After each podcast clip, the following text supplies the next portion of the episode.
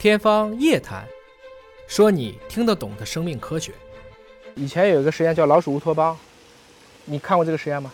就是给老鼠充分的环境，嗯那么这个老鼠会不会一代一代无穷的繁衍下去呢？嗯最后没有，集体灭亡了。突然，就老鼠觉得什么都很好，嗯吃的也好，也有自己可以生活的地方，也有自己很好的伴侣，也能去生鼠宝宝。但是生着生着，突然有一天，这些老鼠就变得大家集体都已经对生活没有兴趣了。低欲了。低欲望，老鼠性冷淡对，性冷淡，然后不生孩子，也不去在很重要的地方去卧室，也开始宅。其实 这就是几十年前的实验，为什么？为什么老鼠会这样？我们也不知道，因为这是第一次这个实验。今天倒过来看呢其，实自然界里头也有，比如说我们四川的熊猫，啊，圈起来以后可能就会有这个问题。啊其实，在一个物种足够安全了以后，它就会雌化。雌化的意思就是攻击性变弱，然后慢慢的可能对生活都已经慢慢失去兴趣了，因为它缺乏了很多生存斗争的这种外部压力，所以生于忧患，死于安乐。在安乐的过程中，大家就都变得不想再去攻击了。它太容易得到了这些，就是它已经没有正反馈了。嗯换言之，这些过得就如行尸走肉一般。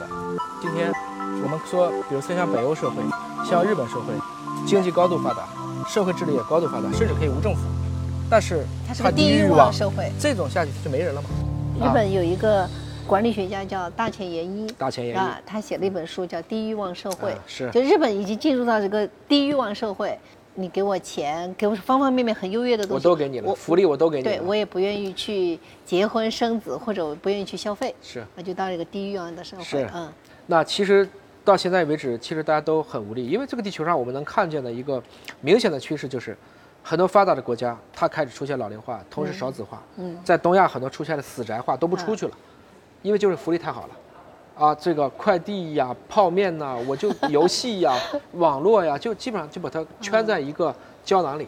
很多人其实已经去世十年了，大家不知道，因为他没出过门。所以从这个意义上讲，有的时候生于忧患，死于安乐。嗯如果持续的这种娱乐至死的精神进行下去的时候，我们可能真的出不来。但在这个过程中，如果有一些鲶鱼去扰动一下，反而有的时候。